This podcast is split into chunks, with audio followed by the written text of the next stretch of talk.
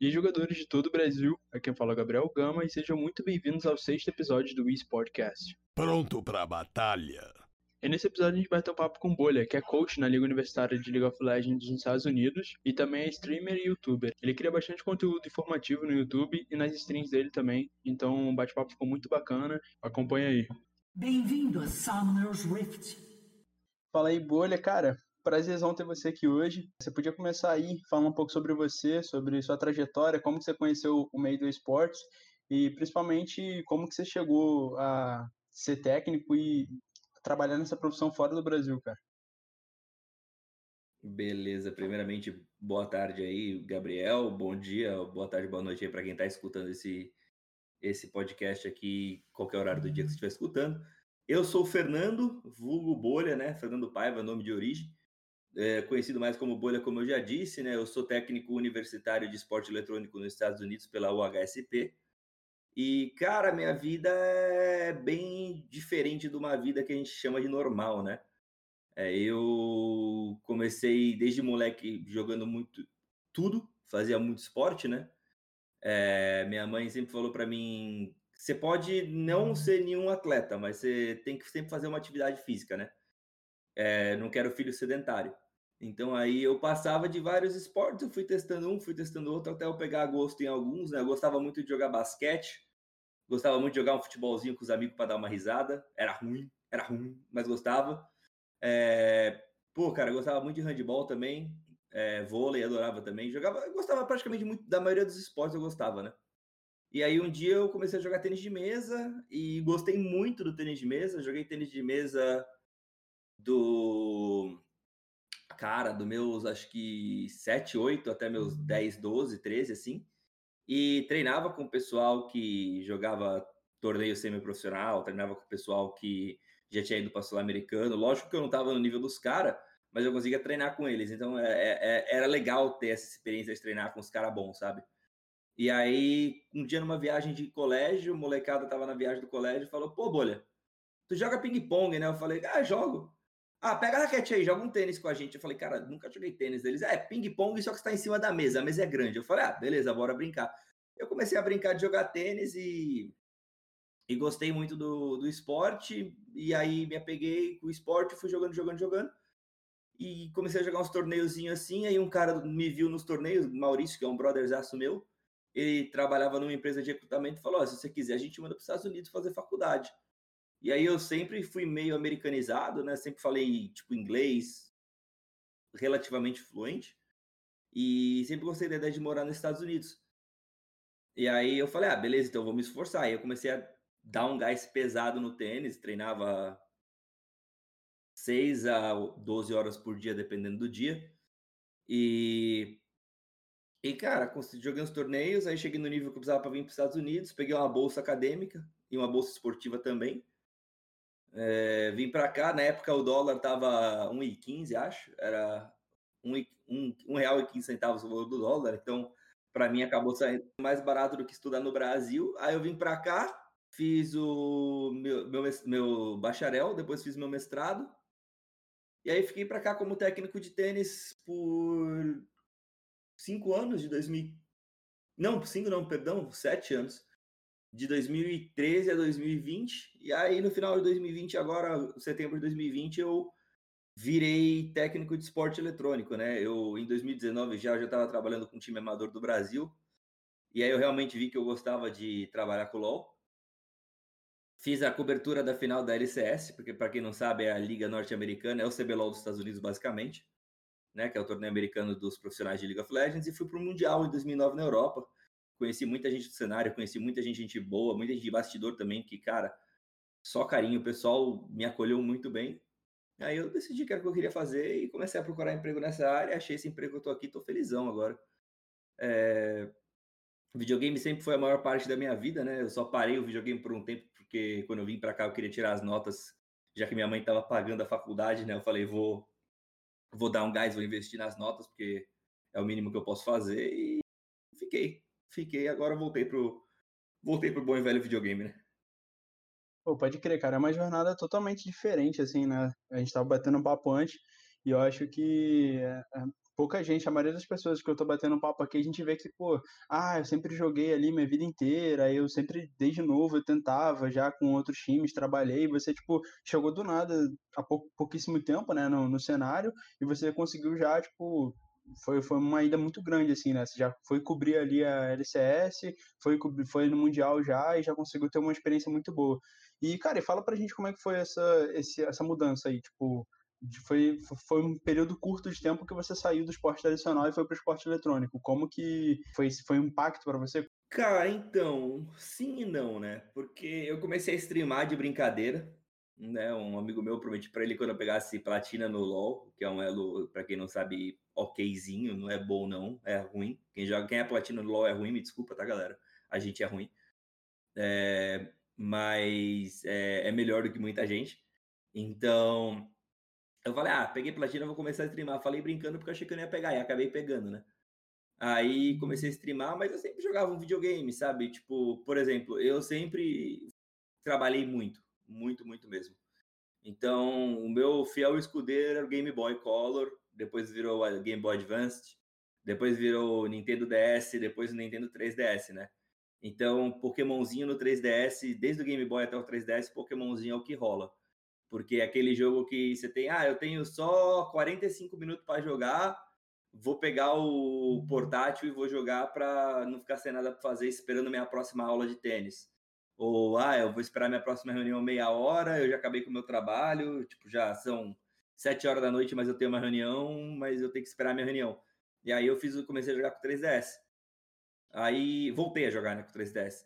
E aí, quando dava mais tempo, eu fazia uma streamzinha, criava um videozinho pro YouTube aqui e ali, e fui pegando gosto, fui pegando gosto, até conseguir achar uma rotina legal de trabalho, onde eu conseguisse fazer stream todas as noites.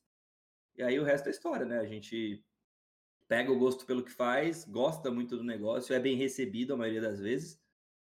E aí você só só quer continuar fazendo e fazendo cada vez melhor. E aí eu tive essa oportunidade, peguei com os dois braços e falei, vamos você sentiu muita diferença, assim, você, você falou que o primeiro time que você pegou para treinar foi um time brasileiro, né, um time amador.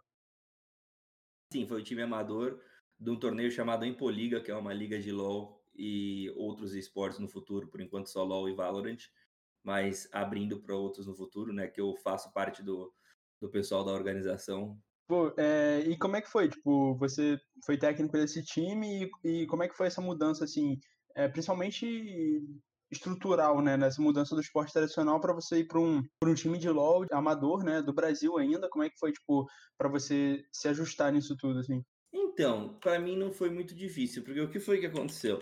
Eu já criava conteúdo, né, eu já fazia toda a minha criação de conteúdo, tudo bonitinho do jeito que eu queria, e muito do meu conteúdo era análise de rota, etc, né? É, e eu vi, eu recebi uma mensagem do pessoal da Moon Tigers, foi dia 7 de fevereiro de 2020, eu tô com ela aberta aqui. O pessoal mandou um boa noite, eu falei, boa noite, tudo bem? Eles, não muito, acabamos de perder um game. Vimos que você trabalha como coach, certo? Falei, mais ou menos, eu sou técnico de tênis, o esporte tênis, e ajudo algumas pessoas a melhorarem no LoL. Por quê? Porque na minha live, o pessoal me via jogando, e eu tava fazendo minha laning phase, e eu falava, ó, oh, que acontece? Eu vou jogar isso aqui assim, assim, assim, por causa disso, disso, disso. Mas se tivesse acontecido isso, isso, isso, então eu fazia a minha landing phase trocando ideia. Ainda faço até hoje, dando umas dicas pra galera de janela de oportunidade, de tempo de recal, etc, etc, etc, né? E aí isso foi um conteúdo que a galera gostou da minha live, e eu comecei a fazer mais, eu botei uns vídeos no YouTube e a Montagues veio me procurar. Aí eles falaram, ah, iríamos te convidar para fazer um teste conosco para coach. Eu falei, ah, seria um prazer. Qual horário normalmente seria isso? Ele, ah, nós treinamos segunda a sexta, ele falou o horário tudo bonitinho. Aí a gente combinou um horário e acabou de que a gente começou a trabalhar junto, né? Na época eu passei o meu Discord para eles, a gente começou a trabalhar junto e aí foi dois splits da Impoliga. O primeiro split foi esse que eles estavam perdendo, eles estavam acho que 0-4 ou 1-5 para ser rebaixado para a Série B, eles tinham acabado de subir para a Série A. E aí a gente trabalhou, conseguiu voltar do 0415 para para 66, né? E quase pegou playoffs. E aí no segundo split a gente foi vice-campeão da Série A. Então, uma jornada muito legal que começou completamente aleatório com boa noite no dia 7 de fevereiro ali no, no Twitter da Moon Tigers, né? Então, é, eu fico muito grato que eles tenham me procurado, porque se não fosse eles, eu talvez nunca teria começado. Mas, e também não teria conhecido a Impoliga, onde tem pessoas que eu tenho um carinho imenso. Mas é, para mim foi muito natural, porque eu já fazia, eu comecei a fazer live de brincadeira. Aí na brincadeira eu comecei a trocar ideia, a galera gostou da ideia que eu tava dando pediram para eu gravar conteúdo para o YouTube, aí eu comecei a gravar conteúdo para o YouTube dando as ideias que eu dava na live, e aí disso me chamaram. Então, para mim foi muito natural, saca?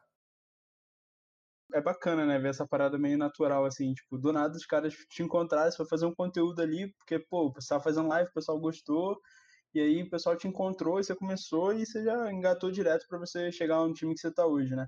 E, pô, fala pra gente, assim, é, você acha que sua sua estadia no coach, no coach de tênis, na época que você passou como treinador lá, você acha que isso auxiliou você a entender melhor do jogo e saber como você iria trabalhar isso dentro do, do LoL? Sim e não. Vou, vou falar o porquê não, porque são duas coisas completamente diferentes, né?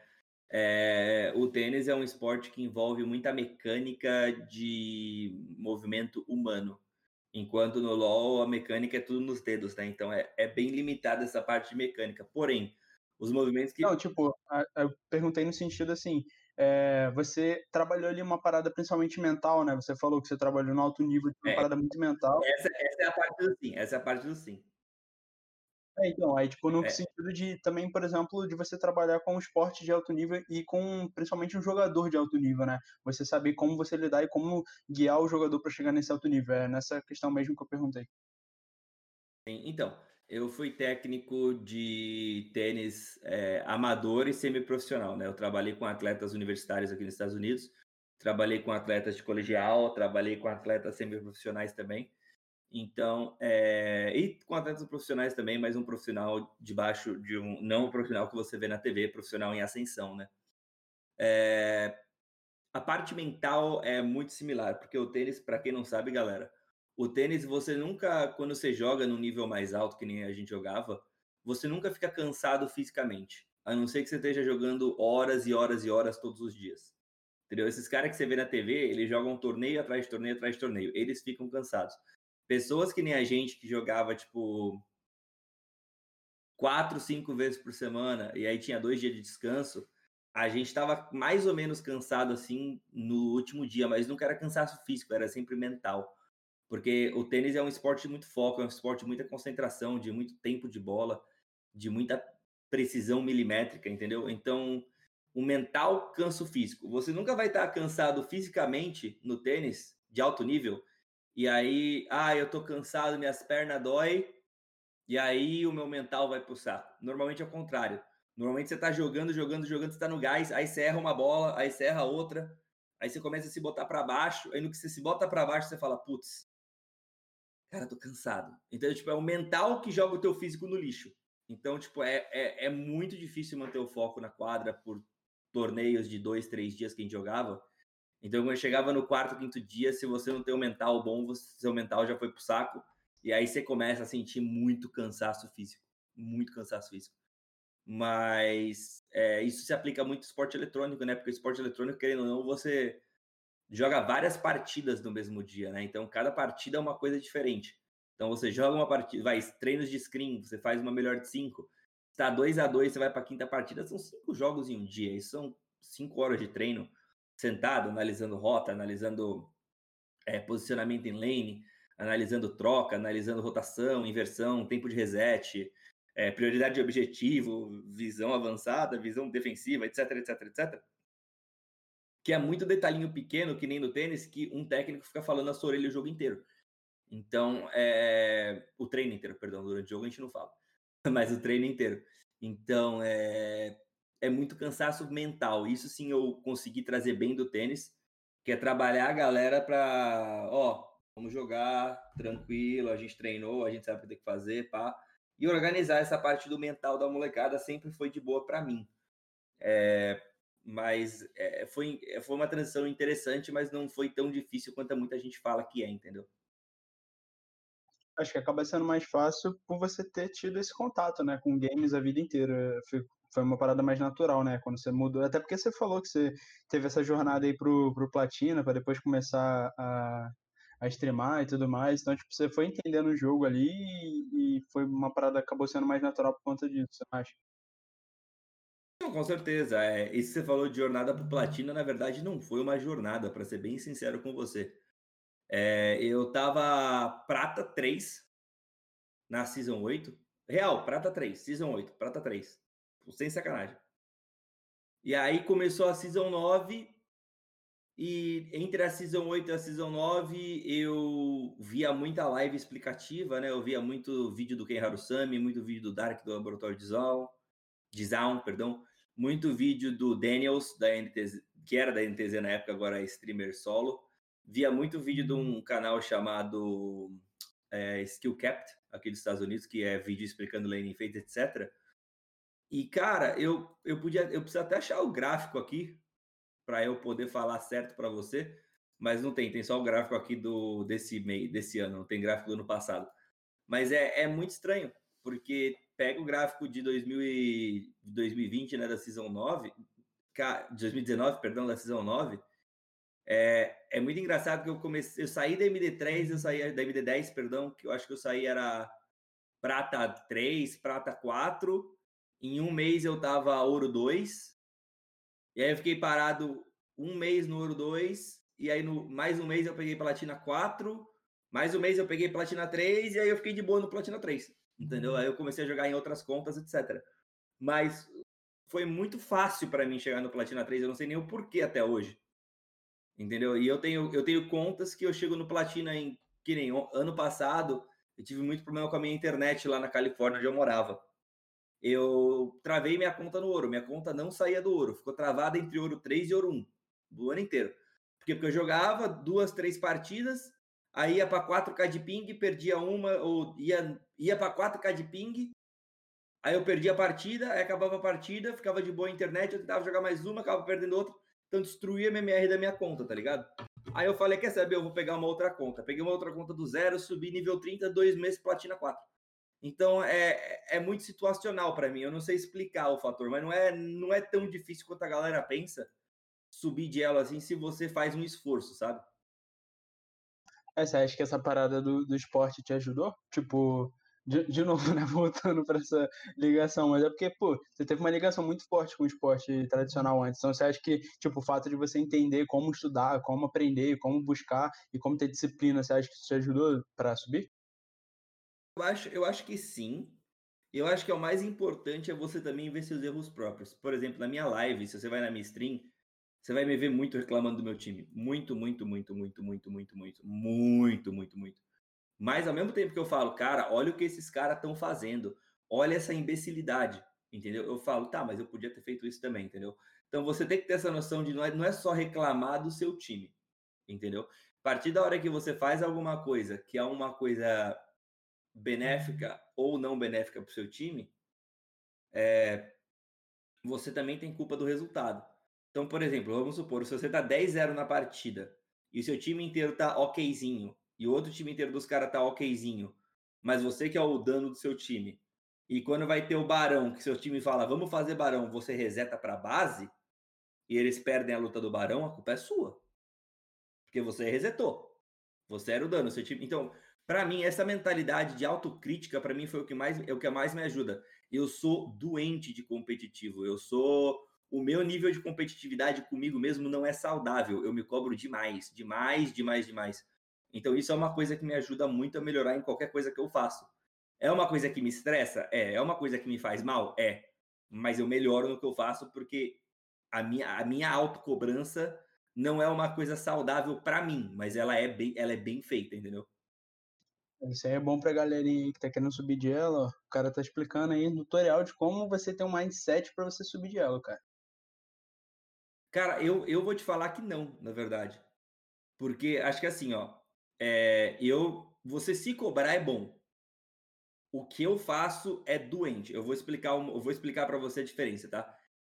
Quando eu jogava tênis, eu queria melhorar o meu slice. Em vez de eu estar tá treinando com a molecada e botar um slice aqui, um slice ali e continuar no jogo normal e depois quebra com slice, etc. eu simplesmente eu ia para a parede e eu ficava dando mil, dois mil, três mil slices contra a parede seguido. Até o ponto do meu braço tá quase caindo. Eu falar, cara, não dá mais para fazer esse movimento. Entendeu? Vamos botar um saco de gelo e ir para casa. Entendeu? Então eu ia, eu ficava tipo assim, uma, duas horas só na parede treinando slice. Entendeu? Então, tipo assim, você vai ver minhas lives na, quando, eu tô quando eu falo assim, teve, aconteceu isso ano passado. Eu tava lutando muito bem, mas minha lane phase estava horrível. Todo começo de lane phase eu perdia metade da primeira wave. Só de não setar os minions certo. Eu fiquei quatro dias seguido falando, se eu perder o minion na wave, eu vou dar base. Ou se eu perder o minion na wave, eu vou gastar meu flash. Ou se eu perder meu minion na wave, eu vou tirar minhas poção. Sempre alguma coisa para me punir caso eu errasse, entendeu? E, e, tipo assim, agora eu voltei a ter uma laning phase decente. Mas eu fiquei quatro dias, tipo, eu só vou focar na laning phase. Ah, mas é nível 5, os caras estão lutando no Rio. Dane-se. É, meu foco é laning phase. Então, tipo assim, eu sou extremamente, eu me cobro muito. Qualquer coisa que eu faço, não é só LOL, tá? É, no meu trabalho, na, na, nos meus relacionamentos pessoais, de amizade ou romântico. É, qualquer coisa que eu faço, eu me cobro muito para garantir que eu estou fazendo o negócio certo. Então, é, eu faço um pouquinho a mais do que eu considero saudável. Mas se você joga LOL e quer subir de elo, ou você joga qualquer coisa e quer subir de ranking, e você não se cobra, você não vai subir. Então, mas é, foi nesse, nesse ponto mesmo, né, que eu estava comentando, questão de autoanálise. Acho que, inclusive, isso, isso é um bom gancho para a gente poder falar sobre, acho que, o principal, assim, do nosso bate-papo, além de você se, se apresentar e tudo mais, é falar para a gente como é que funciona, por exemplo, você teve essa experiência com esse time brasileiro e logo em seguida você já foi para o time que você está atualmente, não é? Sim, sim, sim. Eu estava na Montagues, a gente ia começar o, o split agora da Impoliga desse ano, é, esse próximo split, porque eu estava na Moon Tigers até o final do ano passado, estava ajudando eles, etc. E até o meio do ano passado, perdão. E aí, quando a gente ia começar o outro split, eu recebi essa proposta. E aí eu falei pro pessoal da Moon Tigers, falei, olha, eu infelizmente eu não vou poder ajudar vocês, porque eu tenho que montar esse programa do zero. E vai, me vai ser muito tempo, eu não sei, eu não tenho noção de horário, não tenho noção de nada. Se um dia eu tiver esse horário vago e eu puder voltar e vocês me quiserem, eu volto mas por agora não dá. E realmente, meu trabalho aqui tá, tipo, extremamente é, consumindo meu tempo, entendeu? Consumindo meu tempo muito. Então, eu fiz o certo porque eu não ia poder dar a atenção que os meninos precisavam. Mas, é, assim, eu tava na Moon Tigers, a gente obteve os resultados, e eu já fui técnico universitário de tênis aqui dos Estados Unidos, entre 2013 e 2015, né? Então, é, isso me ajudou muito. Eu tenho no currículo, ter no currículo que eu fui técnico universitário. Então, eu, quando mandei meu currículo, minha chefe falou: Bom, você já foi técnico universitário e você agora está trabalhando com esporte eletrônico. A gente precisa de um técnico de esporte eletrônico. Então, acho que, acho que encaixa bem. Então, isso, isso ajudou muito o meu currículo, sabe? Ah, bacana. Mas como é que foi? Tipo, Assim, é, eu, eu pelo menos particularmente, eu, eu morei no Canadá por um tempo e eu cheguei a jogar é, no servidor norte-americano por muito tempo. E, cara, foi uma experiência, assim, muito bacana, apesar de que na época eu também, eu não saí do Platina, na época também, foi um ano no Platina, e... Mas assim, eu consegui ver muita coisa diferente, eu consegui chegar a ter um conteúdo ali para poder comparar com o servidor brasileiro. E como é que foi assim, é, no, no quesito profissional? Porque como é que funciona para você a questão da liga ser, prof... ser desculpa, da liga ser universitária, porque aqui no Brasil as ligas universitárias elas estão começando a crescer, mas ainda são uma paradinha bem, sabe? É, eu, eu jogo na minha liga universitária aqui da, da minha região e é uma liga muito fraquinha, a liga até do Rio de Janeiro, do Brasil também é uma liga que não é tão forte assim. Então como é que foi, tipo, você pegar uma liga que nem a Empoliga, que é um nível, um nível que já está ficando bacana, e a liga universitária aí foi uma, um, um gap muito diferente, assim? Olha, na verdade não, tá? Porque eu vou dar um exemplo para você. A nossa primeira partida, eu vou até puxar aqui a, o resu, a chamada certa para falar o, os resultados bonitinho para você. A nossa primeira partida foi contra. Cadê? Eu não tenho anotado aqui ainda porque já foi muito tempo. Bom, foi contra a Trojans da Dakota State, né? Quando eu olhei o roster dos caras, eu preciso até ver depois tudo detalhado, o pessoal era entre platina e diamante. tá? Aí eu falei, bom, nosso time é platina e diamante, vai ser um jogo equilibrado. Ganhamos 2 a 0. Aí o segundo jogo, o segundo confronto, foi contra a Illinois Wesleyan, que na época era ranqueada 4 do, da nossa conferência. E o pessoal é todo diamante. Então a gente, em teoria, ia tomar um cacete, mas a gente ganhou. A gente ganhou de 2 a 1 um. Aí o terceiro jogo, a gente caiu contra a Colômbia. A Colômbia é um dos tops ranqueados dos Estados Unidos, tá?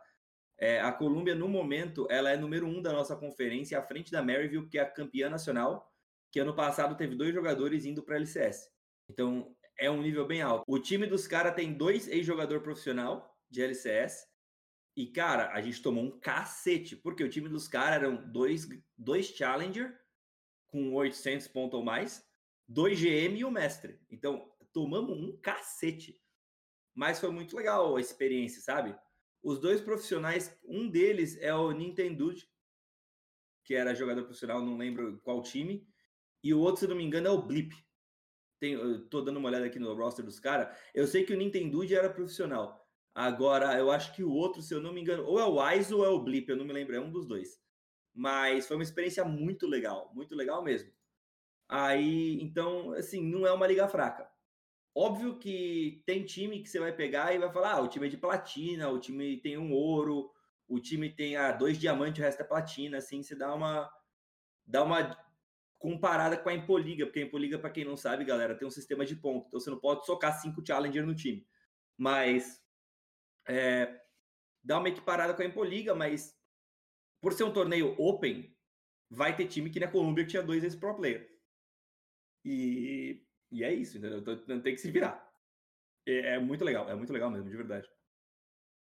Mas é, como é que funciona? Tipo, os times eles chegam e, e contratam o jogador? Ou, tipo, por exemplo, esse cara que era ex-profissional, o, o cara que é profissional, ele vai ter que, por exemplo, fazer um curso na faculdade, que aqui no Brasil, pelo menos, é assim. Você tem que estar tá cursando para você participar da Atlética para você poder jogar o campeonato pelo time, entendeu? Boa pergunta.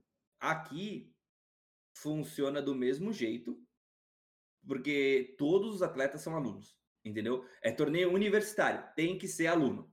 Então esses caras saíram do profissional e decidiram, sei lá, fazer engenharia, administração, matemática, sei lá, o curso que eles fazem, mas decidiram é, fazer isso e pegaram uma bolsa atlética, uma bolsa de estudante e vão jogar e é isso. É, não, tem, não tem um meio termo de, ah, eu quero, eu quero jogar no time, mas eu não sou estudante. Problema seu, você não vai jogar. Então, esses caras, eles juntam a capacidade atlética deles, no caso do LoL, com a capacidade de nota que eles têm, se en, entram na faculdade e jogam pelo time da universidade. E há quanto tempo que isso está acontecendo aí nos Estados Unidos? Você já está aí há bastante tempo, né? Então, há quanto tempo você está vendo esse movimento acontecendo de, é, por exemplo, ver universidades é, dando bolsa para o cara jogar numa liga de LoL, por exemplo, ou CS, seja o que for? Eu vejo esse movimento acontecendo nos últimos dois, três anos, desde 2018, 2019, mas eu tenho conhecimento que começou em 2016 ou 2015, se eu não me engano. Mas eu pois é acho. É parada... Eu acho que só pegou mesmo no tranco nos últimos três, três anos. Essa é uma parada muito inovadora, né? Porque, tipo assim, é, a faculdade tanto pode criar ali é, a oportunidade, né? De, eles fazem isso por um motivo que eles ganham alguma coisa, estão dando uma bolsa né, pro, pro jogador, mas é, eles também podem criar a oportunidade de sair um profissional dali, como você falou, que no, no split passado foram dois jogadores, né, para a LCS. Então, é uma, é uma parada que é win-win, né? Tipo, todo mundo sai ganhando. Não, com certeza. Com certeza. É... A liga universitária aqui de qualquer esporte que você joga, tradicional ou esportes, é competitivo. É bem competitivo e é a porta profissional. Tanto que você pode ver que tem o draft da NBA, o draft da NFL, o draft da MLB, todos têm drafts, entendeu? Os melhores jogadores das ligas são draftados para os profissionais e eu fico feliz de ver o esporte eletrônico é, indo para esse lado também, sabe? É, a gente vê muitos jogadores aqui que são pescados do, do colegial para ir profissional, e alguns vão para frente, alguns não, entendeu? A teoria é isso no, nos próximos anos só aumentar. Por que, que você acha que. Aqui no Brasil a gente já não tem, né? Culturalmente a gente já não tem essa parada de bolsa de esporte, né? É já uma coisa que a gente não, não existe aqui. E então, tipo, essa parte de esporte universitário, esporte eletrônico universitário é uma coisa que está também crescendo agora. A gente tem, tem alguma liga aqui no Brasil que eu esqueci o nome, que é muito famosa também de esporte universitário, não lembro agora.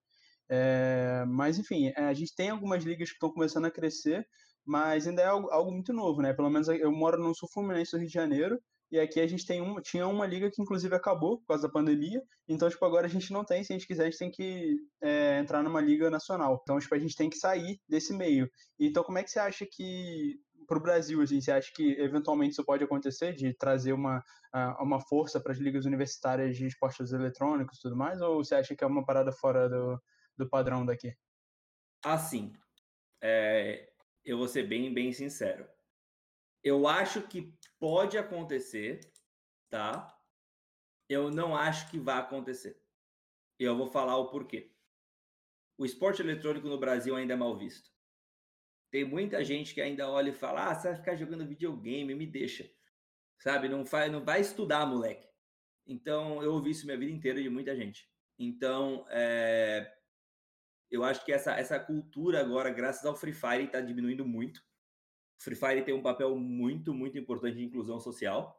É, indiferente de você gostar ou não do jogo, isso é indiscutível. A inclusão social e, a, e o conhecimento sobre o esporte eletrônico que o Free Fire traz para o Brasil é muito grande. Eu acho que ainda vai demorar um pouco para tanto os, os pais, parentes, né, quanto as universidades reconhecerem o esporte eletrônico como válido. E e muito mais ainda para dar bolsa. Por que, que, eu falo isso? Porque a condição é, econômica do Brasil não está das melhores, infelizmente, né? Então, faculdades não dão bolsas nem para os esportes que têm mais tradição dentro da universidade. Então, sei lá, pega uma universidade que tem um time muito bom de futebol e sempre ganha o, os torneios universitários. Eles, se eles têm bolsa, a bolsa é mínima. Então, para o esporte eletrônico, vai demorar um pouquinho mais, porque além de ter o fator da galera validar o esporte eletrônico como uma coisa real, uma coisa que realmente é o que é, tem o fator ainda do esporte eletrônico, perdão, tem o fator ainda da, da condição financeira do Brasil não ser das melhores. Então, é isso, isso somado ao esporte eletrônico é um problema, infeliz, é, infelizmente. Pode ser que aconteça? Pode. Vai eventualmente acontecer? Eventualmente vai, daqui anos. Mas eu não acho que é uma coisa para agora, infelizmente. Eu queria muito que fosse. Porque a partir da hora que o Brasil começar a ter esporte como prioridade no colegial, no ensino fundamental, no ensino médio, numa universidade, é, o pessoal vai começar a ter uma mentalidade muito melhor do que a que tem hoje. Entendeu? Do pessoal, tipo, levar esporte eletrônico como coisa séria. E eu acho que isso é uma coisa que falta muito, muito no servidor brasileiro de qualquer jogo. Não, bacana. É bacana porque você, você é uma pessoa notória para falar uma parada dessa, né, cara? Você tá vivendo essa, isso na pele aí, agora, com a criação desse seu time. E, e, cara, me fala, assim, você, aí fora, você chegou a sofrer, ver esse preconceito de alguma forma? Essa parada, tipo, ah, pô, tá jogando joguinho aí, ou você acha que, tipo, aí fora já, ah, eles já estão bem mais evoluídos nesse, nesse passado aí que você falou de, de evolução do, das pessoas aceitarem socialmente os jogos como um esporte mesmo e tudo mais? Cara, eu vou te falar. A pessoa que mais teve preconceito com isso foi minha própria mãe. Minha mãe, de longe, foi a pessoa com mais preconceito. Minha mãe, ai filho, você vai começar a mexer com videogame? Você tem, na época eu tinha 30, né? Você tem 30 anos, você vai mexer com videogame. Eu falei, mãe, eu tô indo pra Europa fazer a cobertura do Mundial. Eu vou viajar é, Alemanha. Eu falei pra ela, eu falei, mãe, eu vou viajar Alemanha, Itália, Espanha, Inglaterra, de volta pra Espanha, Grécia, França. E você acha isso ruim? Eu vou fazer a viagem do meu sonho pela Europa, você tá louca? Ah, mas é videogame, cara. É, é pro videogame, Fê. Sério, 30 anos, videogame. Eu falo, mãe do céu, olha o mercado. E eu voltei do Mundial e eu tava com a Moon Tigers ainda e eu ouvi da minha mãe, cara. É, pô, legal, você fez a cobertura do Mundial, eu vi os vídeos, ficou legal, as entrevistas ficaram boas, tudo. Mas, Fê, não para com o tênis. Você não vai querer jogar videogame a vida inteira, não sei o que, não sei o que. Mãe, mãe, eu não tô jogando, eu tô trabalhando com isso, tô desenvolvendo conteúdo.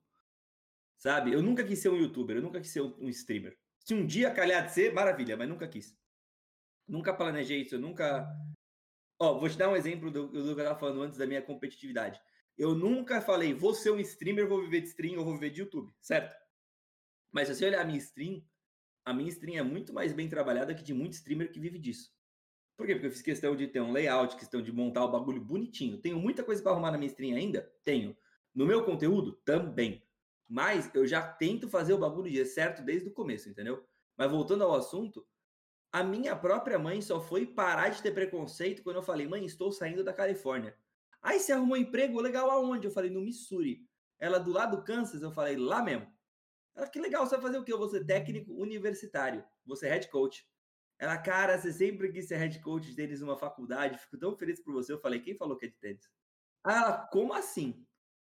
Aí eu falei, eu vou ser head coach de videogame. Ela, mentira. Falei, tá aqui o contrato, tá aqui o salário, pode ler. Eles vão te pagar isso? Eu falei, mãe, é um emprego. Ela, de videogame? Eu falei, mãe, é um emprego, tá aqui o contrato, você tá lendo. Aí que ela entendeu que era um trabalho de verdade. Eu tinha feito cobertura da LCS do Mundial. E aí que ela entendeu que era um trabalho de verdade, um ano depois. E, tipo, um puta campeonato, tá ligado? Tipo, uma puta estrutura, assim, o mundo inteiro cobrindo, e mesmo assim ainda teve que, né, você ter que ser contratado. Não, porque a minha mãe, a minha mãe não conhecia nada. Ela, ela olhou, ela falou, nossa, que evento legal. Ela, a minha mãe perguntou para mim, eu tava no Mundial, na final do Mundial. Mandei um vídeo da arena lotada para minha mãe, e minha mãe falou, nossa, tem gente que vai assistir? eu te entendo. noção zero, noção zero sabe? É noção zero. Então, eu mostrei para ela o show de abertura depois e eu mostrei o show de abertura de 2019, que teve Dragão Ancião no estádio da China, lá no Ninho do Pássaro. Ela ficou, assim, absurdamente surpresa. Ela, nossa, eu não achava que era tudo isso, não sei o que, não sei o que lá. Mas a minha própria mãe demorou muito para cair a ficha dela, mas muito. Agora, aqui nos Estados Unidos, uma coisa assim que eu vou falar a verdade.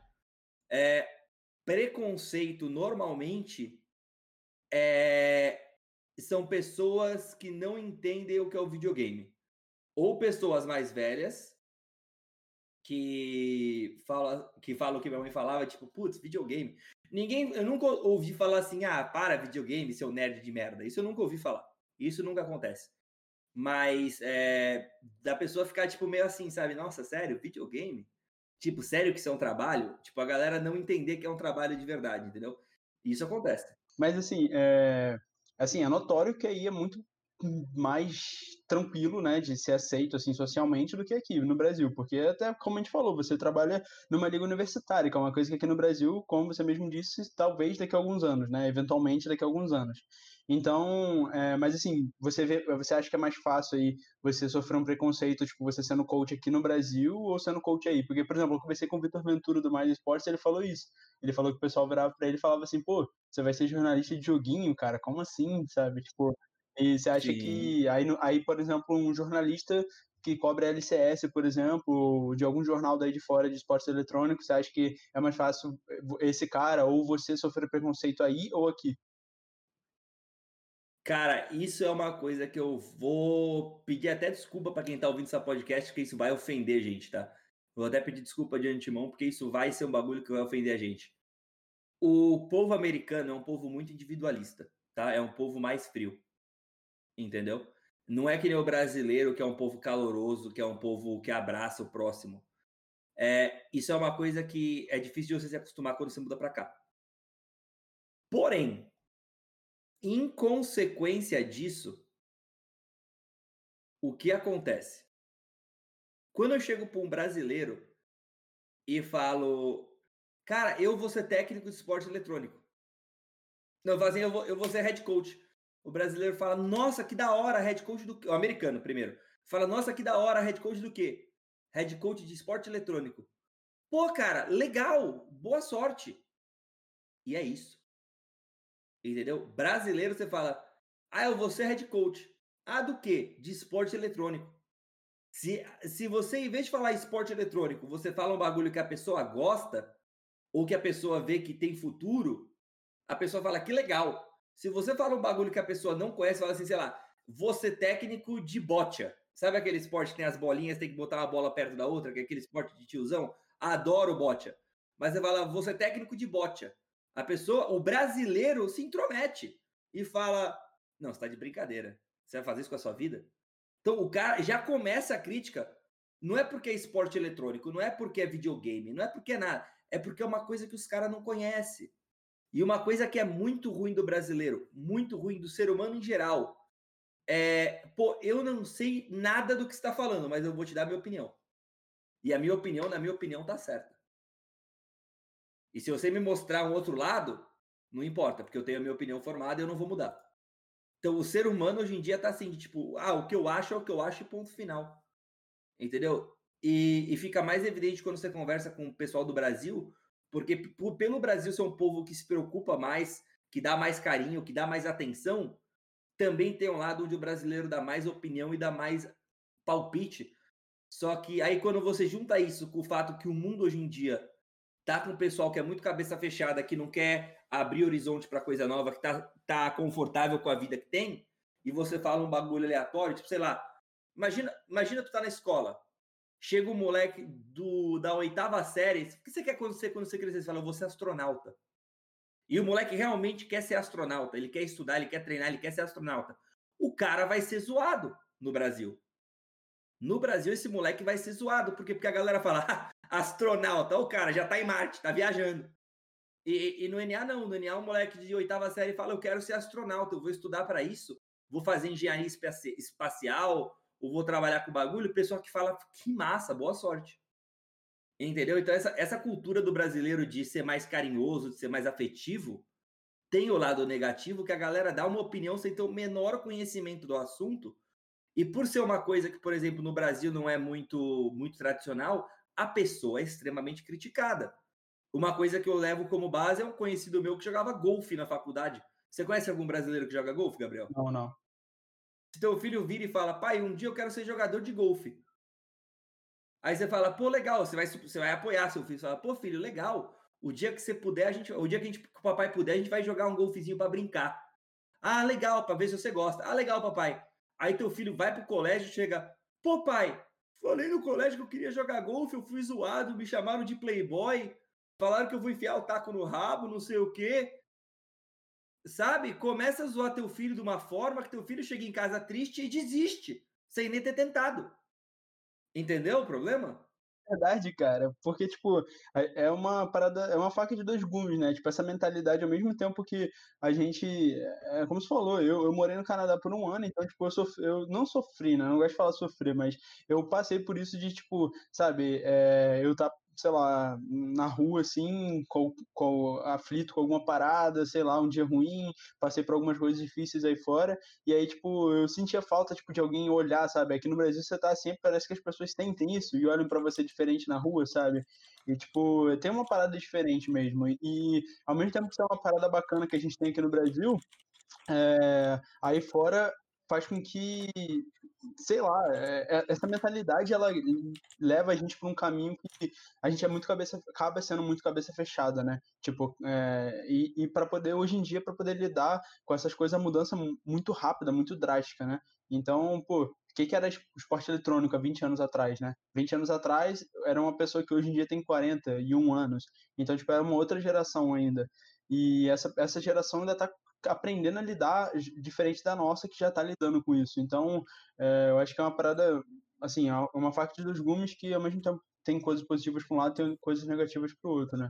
Mas é uma coisa que eu quero deixar bem claro antes que a galera fale, ih, carai, Gabriel chamou o cara que é hater de brasileiro. Gente, a cultura brasileira é maravilhosa, é muito calorosa, é muito abraça, é muito. Você se sente muito bem-vindo no Brasil quando você vai para o Brasil, mas é, infelizmente, infelizmente, tem o um lado negativo, como tudo na vida, entendeu?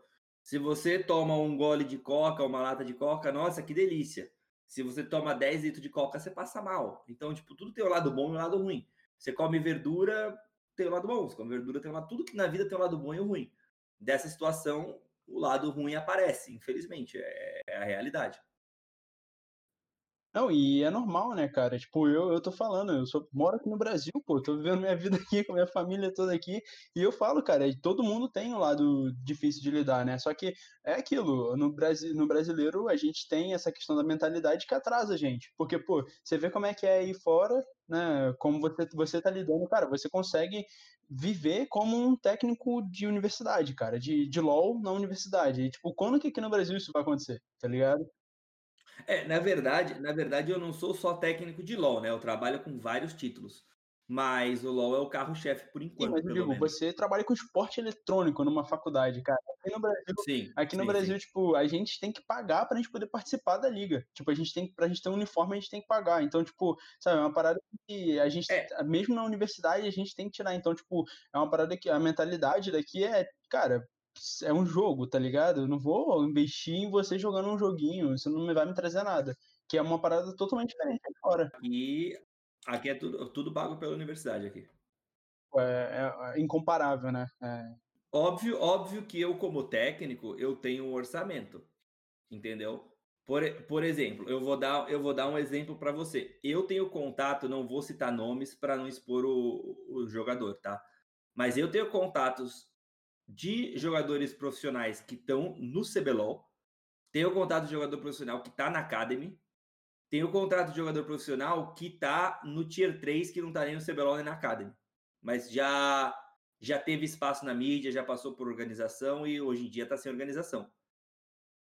O que eu queria é pegar todos eles, falar vem para cá e montar um time. Só que eu tenho meu orçamento, entendeu? Então não é porque eu estou nos Estados Unidos, que eu sou técnico universitário, que eu posso gastar, sei lá, 400 mil dólares. Não, não é. Toda universidade tem o orçamento deles, entendeu?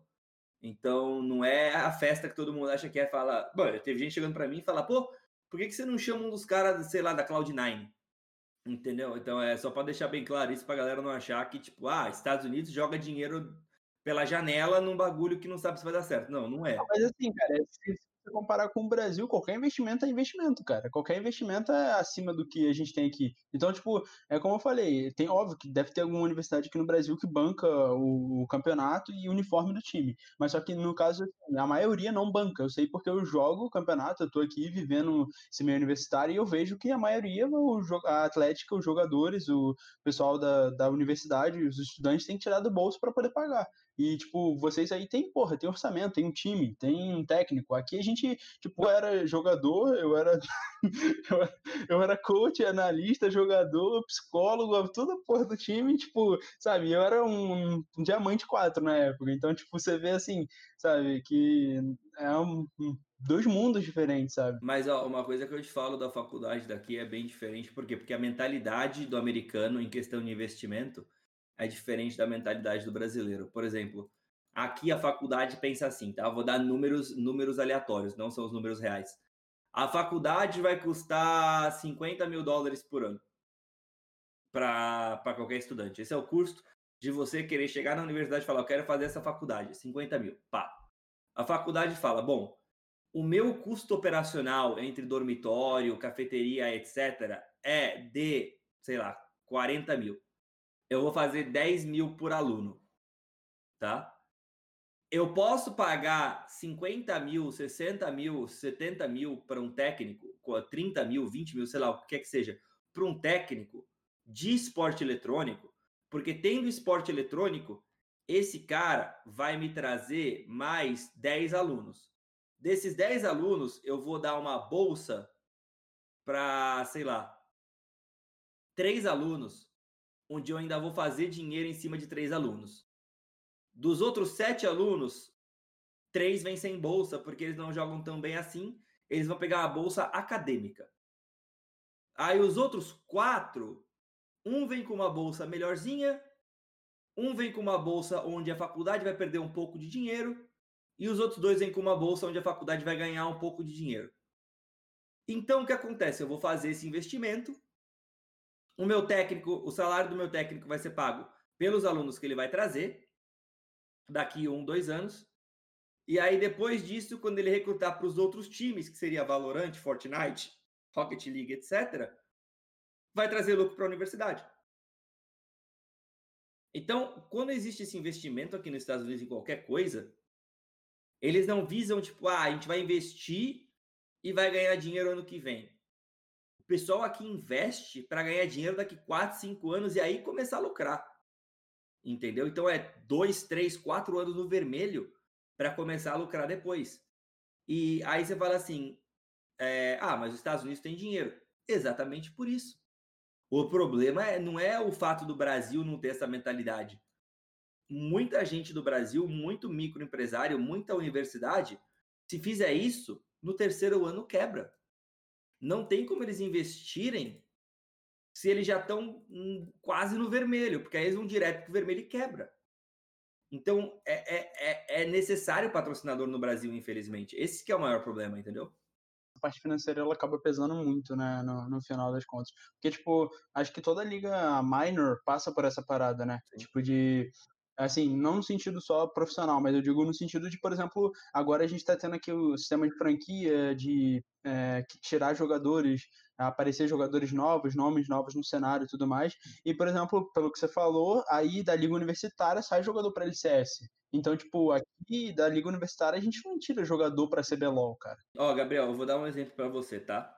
Vou te falar. Tu já viu o meu computador que eu tenho aqui? Vindo aqui para você? Olha o computador que tá aqui do lado.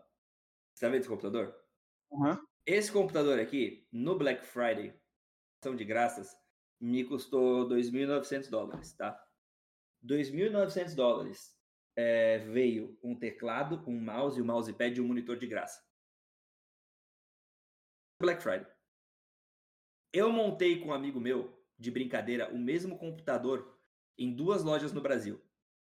E não foi exatamente o mesmo, porque alguma das peças que eu tenho aqui não tem no Brasil disponível, tá? 43 e 45 mil reais. É, não tem como, mano. Não tem como. Tá?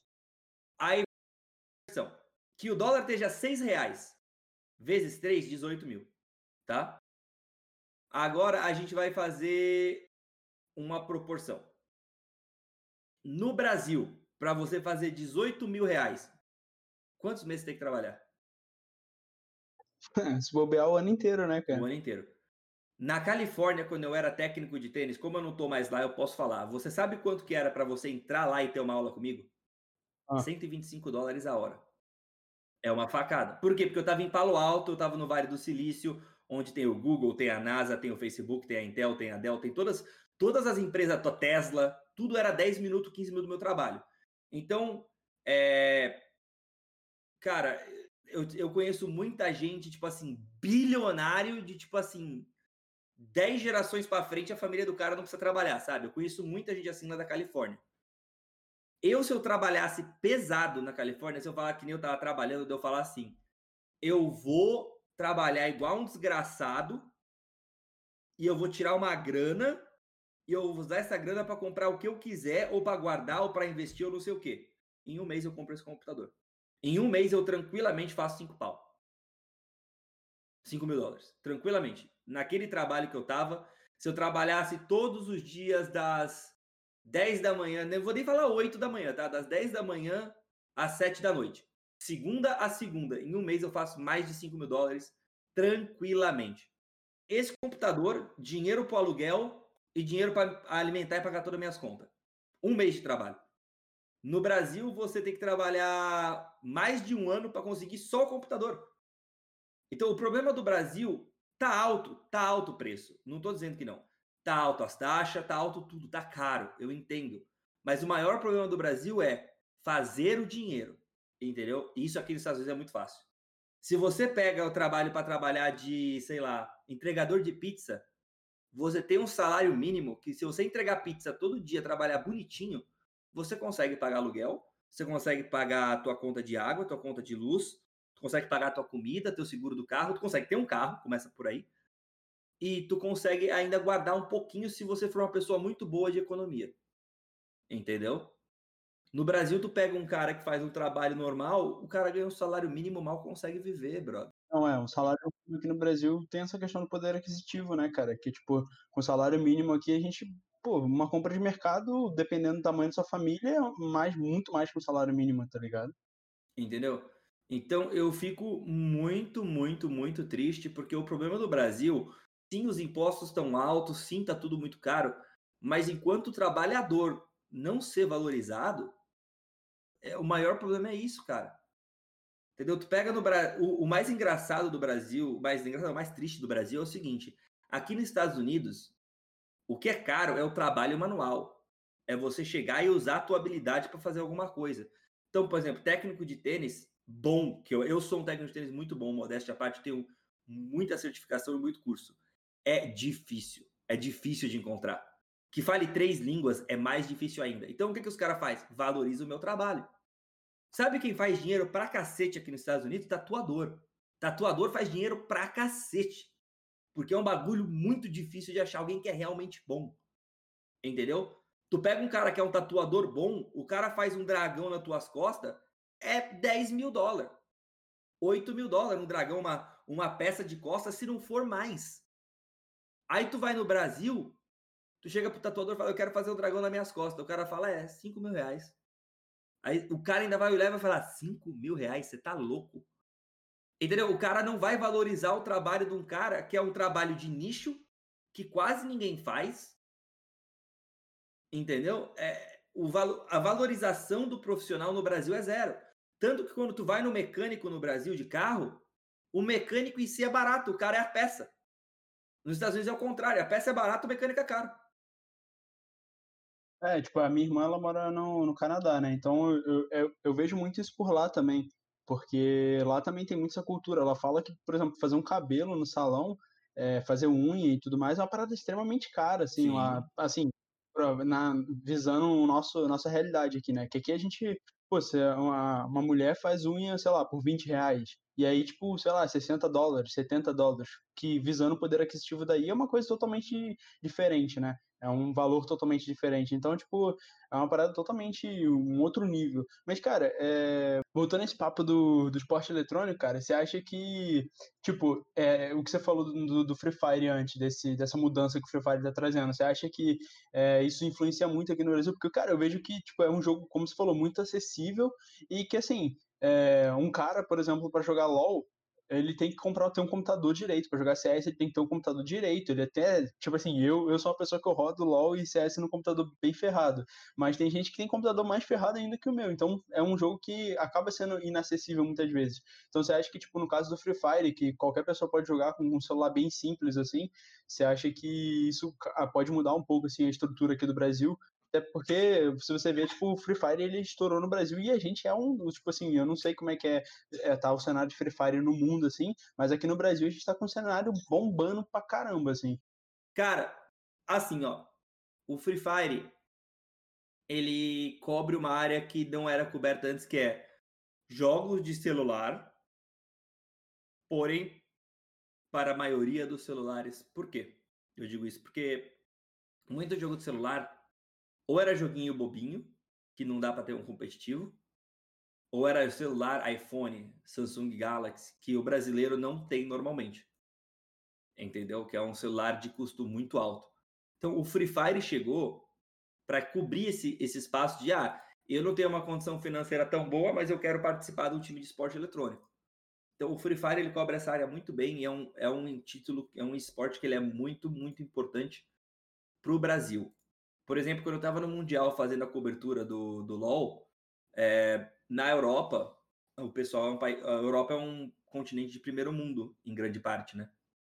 É, então, por ser um continente de primeiro mundo, o pessoal tem acesso ao computador melhor, etc. Muita gente joga LoL lá.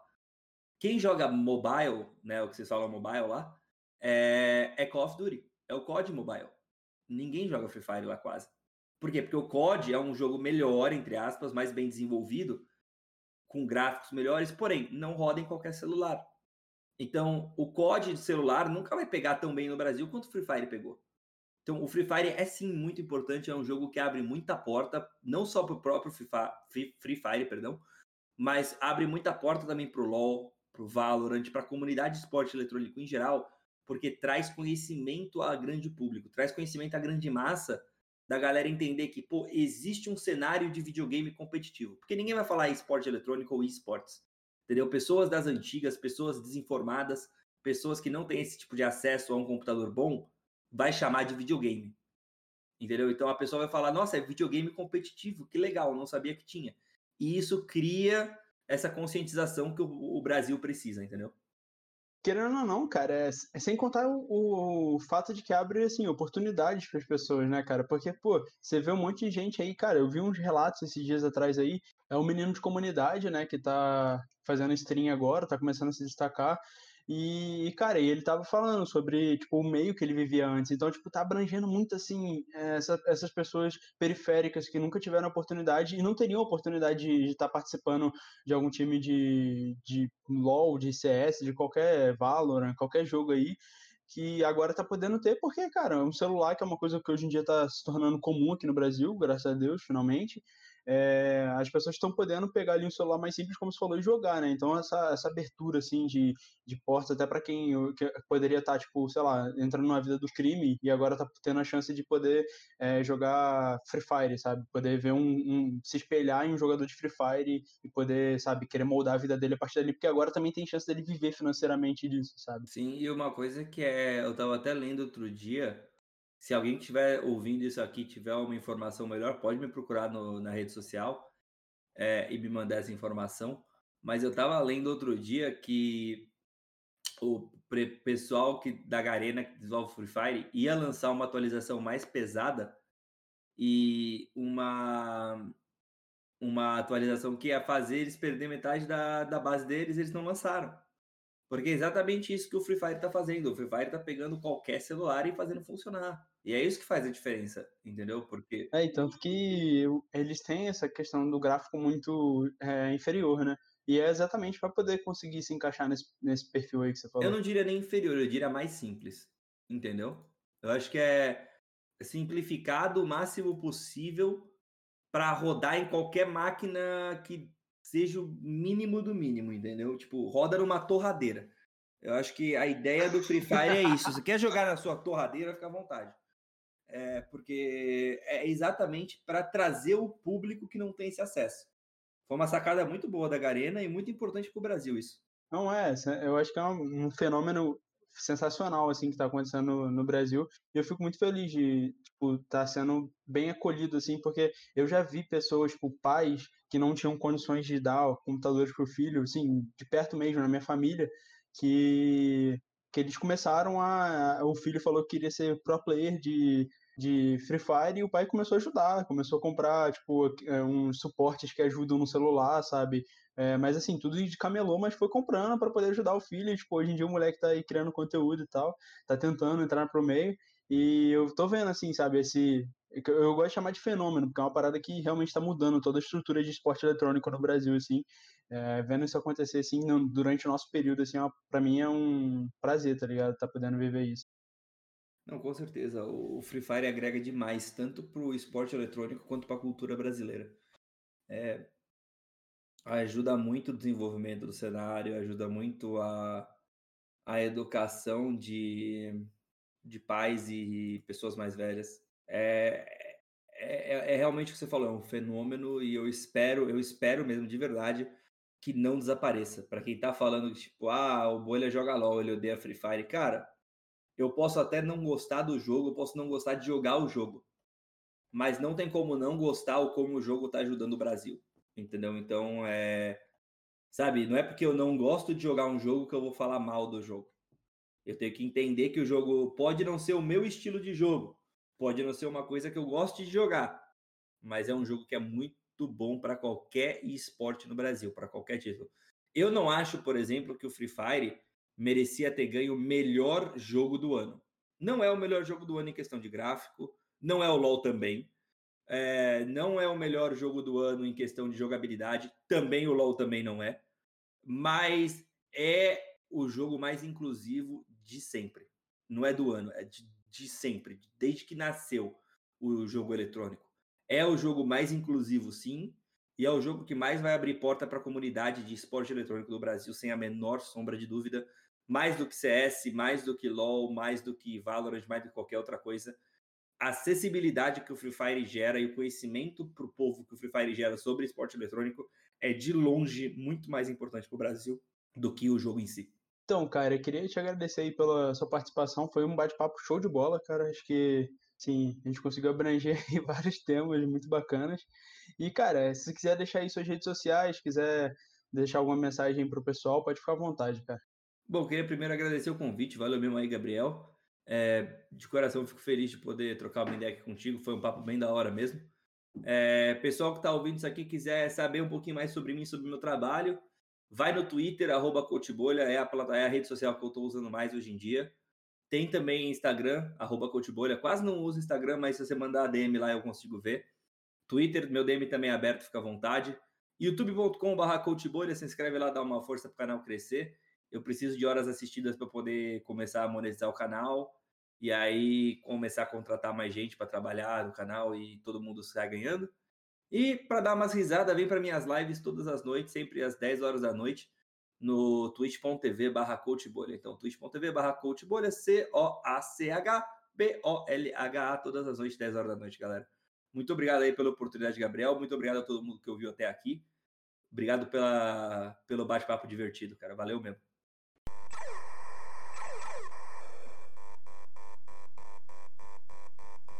Agora você me vê? Agora não vê mais.